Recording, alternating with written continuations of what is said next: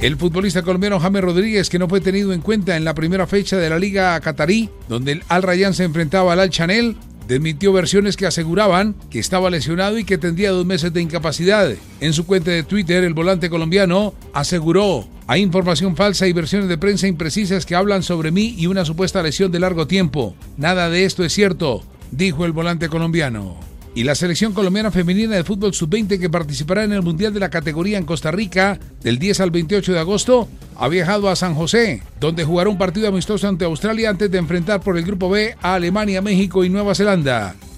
El técnico del combinado nacional, Carlos Paniagua. Salimos hoy a, San José, mañana estaremos haciendo una práctica en horas de la tarde y el día 5 a las 11 de la mañana estaremos enfrentando a Australia.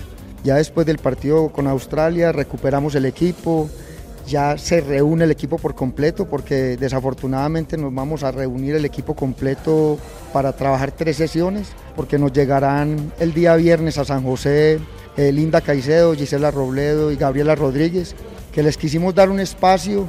El ciclismo, Fernando Calle.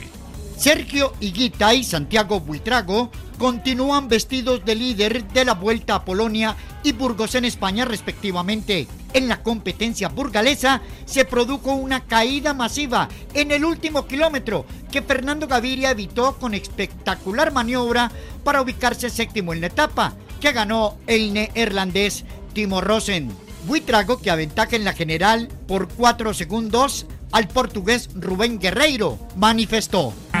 Fue un poco nerviosa al final, carretera estrecha, sabíamos que había viento, pudimos salvar la camiseta al final. Mientras en la carrera polaca, Higuita sostiene el liderato, donde mañana lo defenderá en una contrarreloj individual sobre 12 kilómetros en ascenso. Lo hará ante el español Pello Bilbao, 4 segundos en la general, y Richard Carapaz, 10.